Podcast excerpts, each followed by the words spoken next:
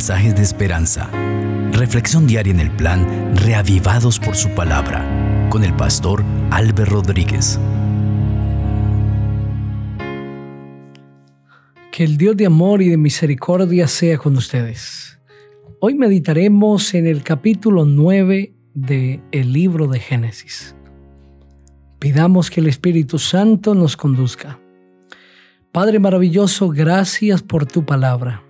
Vamos a meditar en ella una vez más. Bendícenos con la presencia maravillosa del Espíritu Santo. Que cada persona que escucha esta hora sea bendecida por ti, Señor. Habla a su corazón.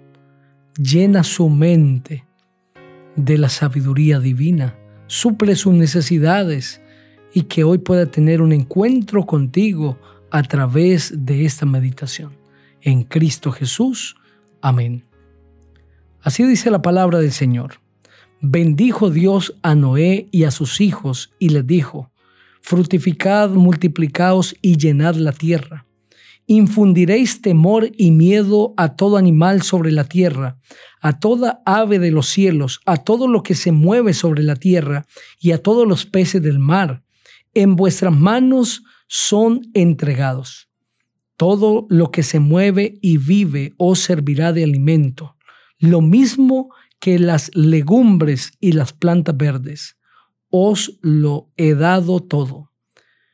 Pero carne con su vida, que es su sangre, no comeréis, porque ciertamente demandaré la sangre de vuestras vidas, de manos de todo animal la demandaré, y de manos del hombre.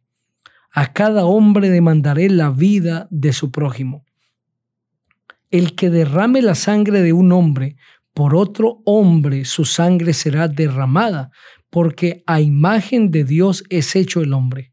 Mas vosotros fructificad y multiplicaos, procread abundantemente en la tierra, y multiplicaos en ella. También dijo Dios a Noé y a sus hijos, yo establezco mi pacto con vosotros y con vuestros descendientes después de vosotros, con todo ser viviente que está con vosotros, aves, animales y toda bestia de la tierra que está con vosotros, desde todos los que salieron del arca hasta todo animal de la tierra Estableceré mi pacto con vosotros y no volveré a exterminar a todos los seres vivos con aguas de diluvio, ni habrá más diluvio para destruir la tierra.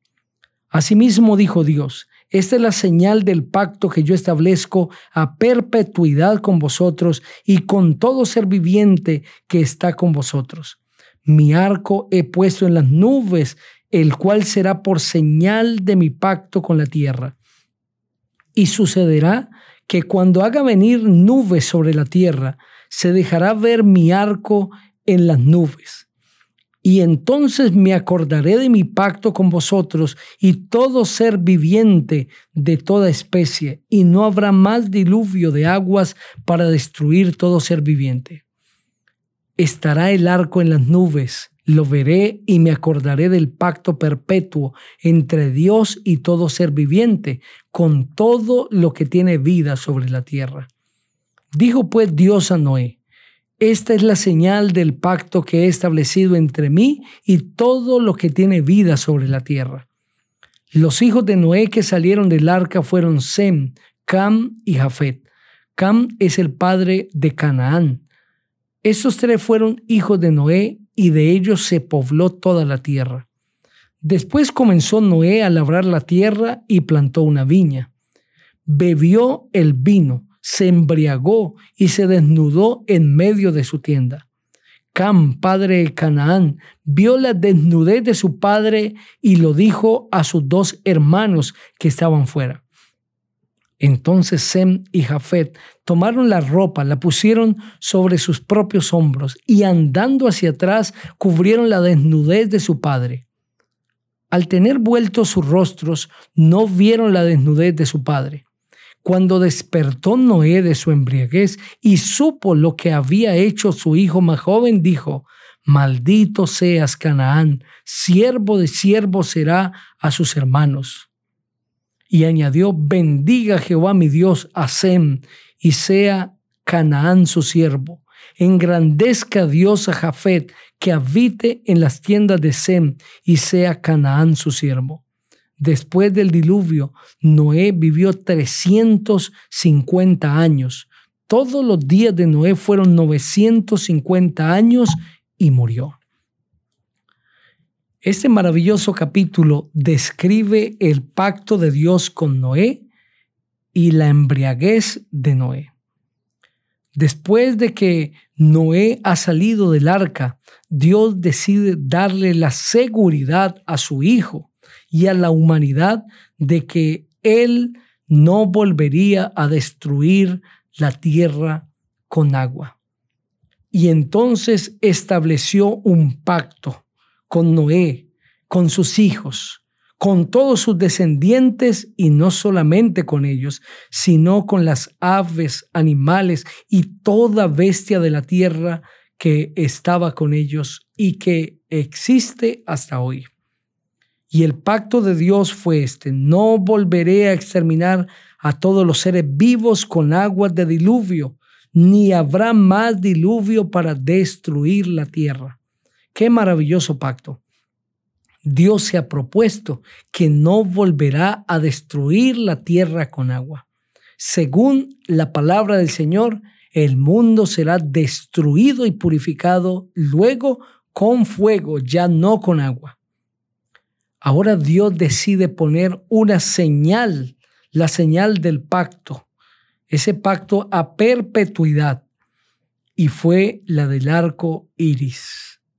El Señor dice, que dejaría ver su arco cuando las nubes viniesen sobre la tierra y los seres humanos se sintiesen amedrantados, amenazados por la lluvia, el Señor dejaría ver su arco en las nubes y se acordaría del pacto que hizo con todo ser viviente de que no volvería a destruir a todo ser vivo con agua este pacto está reflejado, está recordado a través del arco. El arco iris, ese arco maravilloso de colores, debe hacernos recordar ese pacto maravilloso, la misericordia del Señor. Pero hoy Satanás se ha propuesto relacionar el arco iris con otras cosas diferentes, incluso con inmoralidad, para que nosotros nos olvidemos de su significado real, de su propósito real. Y quizá algunos sientan aborrecimiento hacia el arco iris, les parezca algo terrible. Pero no, queridos amigos, el arco iris es un recordatorio, es una señal de un pacto que Dios ha hecho con la humanidad.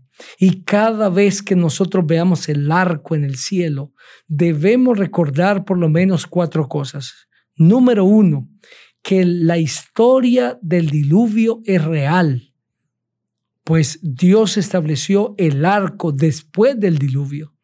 Esa es una evidencia de que la historia del diluvio es una historia real, no es un mito, no es una leyenda, no es una imaginación, es un evento real.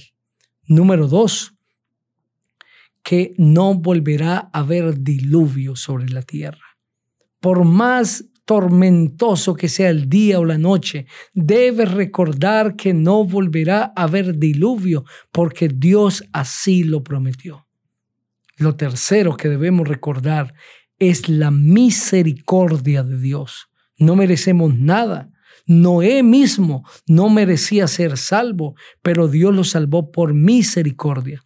Cada vez que veamos el arco, debemos recordar la misericordia de un Dios maravilloso, el amor de Dios, la clemencia de Dios, la gracia de Dios, cómo el Señor se mueve misericordioso en el trato con sus hijos.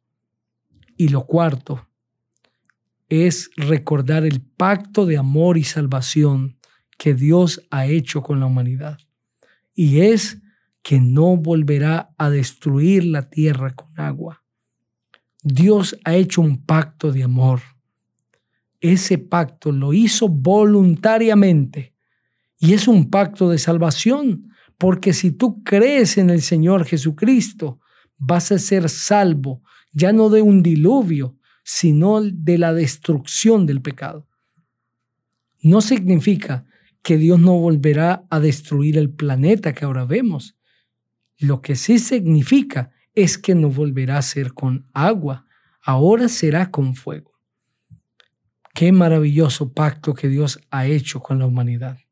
Ahora a partir del versículo 18 se presenta una historia que podríamos pensar que como que daña el aroma que está dejando esa parte final de esa primera parte. Y es la historia de la embriaguez de Noé. Noé se embriaga tomando jugo vino de uvas que él mismo había cultivado y en medio de su pérdida de su cabeza por la embriaguez, se desnuda. Y cuando Can, que es el padre de Canaán, ve a su padre, viene en una actitud de burla y le cuenta a sus hermanos. ¿De qué se está burlando Can de su padre, de la desnudez. No sabemos exactamente qué palabras usaría, cuál fue su actitud, pero sí fue una actitud despreciable. Mientras tanto Sem y Jafet tomaron la ropa de su padre sobre sus hombros y andaron hacia atrás, cubriendo la desnudez de su padre. Y como sus rostros no estaban hacia él, pues no vieron su desnudez al despertar Noé y darse cuenta de su vergonzosa actitud, alaba a Dios por sus hijos Zen y Jafet que cubrieron su falta, pero también pronuncia unas palabras duras hacia su hijo Cam, que más bien publicó, se rió, se burló, deshonró a su padre por su falta y dijo, maldito sea Canaán, siervo de siervo será de tus hermanos. Y bendice a Sem y a Jafet. Esos versículos nos permiten entender el respeto que los hijos debemos tener hacia los padres. Por más que se equivoquen nuestros padres, debemos a ellos respeto. Y puede ser que su equivocación sea vergonzosa como la de Noé, debemos procurar cubrir su falta. Pero Dios siempre mirará con desagrado a un hijo que se burle de su padre, que desprecie, que deshonre a su padre. Queridos hijos, seguramente estoy hablando a alguien que ha deshonrado a sus padres. Todavía hay oportunidad si los tienes vivos Dale gracias a Dios por ellos. Búscales, pídeles perdón y honrales ahora. Pero si es que así no es, ya no están vivos, pues habla con Dios, pídele perdón al Señor. Arrepiéntete delante del Señor y quita esa carga que hay sobre ti. Pero hijos, debemos honra, respeto a nuestros padres, independientemente de quien sean. El respeto que debemos a nuestros padres no es por lo que ellos hacen o dejan de hacer, no es por lo que ellos son, sino es porque es un mandato divino en obediencia a nuestro Padre Celestial que no se equivoca, debemos honrarles. Si hablo hoy para un hijo que tiene esa lucha, ¿cómo voy a honrar a mi padre si se ha equivocado tanto? A mi madre que se ha equivocado tanto conmigo. No lo hagas por ella o por él. Hazlo porque es un mandato divino.